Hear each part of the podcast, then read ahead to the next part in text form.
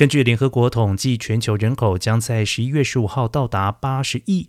关于全球人口有两派看法，一派认为人口持续成长可能会引发大饥荒，人口太多也会造成环境灾难。但是另外一派则是刚好相反，亿万富豪马斯克曾经推文，生育率降低导致人口崩跌，对于文明的风险大于全球暖化。以目前的成长趋势，全球人口将在二零三七年达到九十亿，并且在二零八零年到二一零零年间达到顶峰一百点四亿。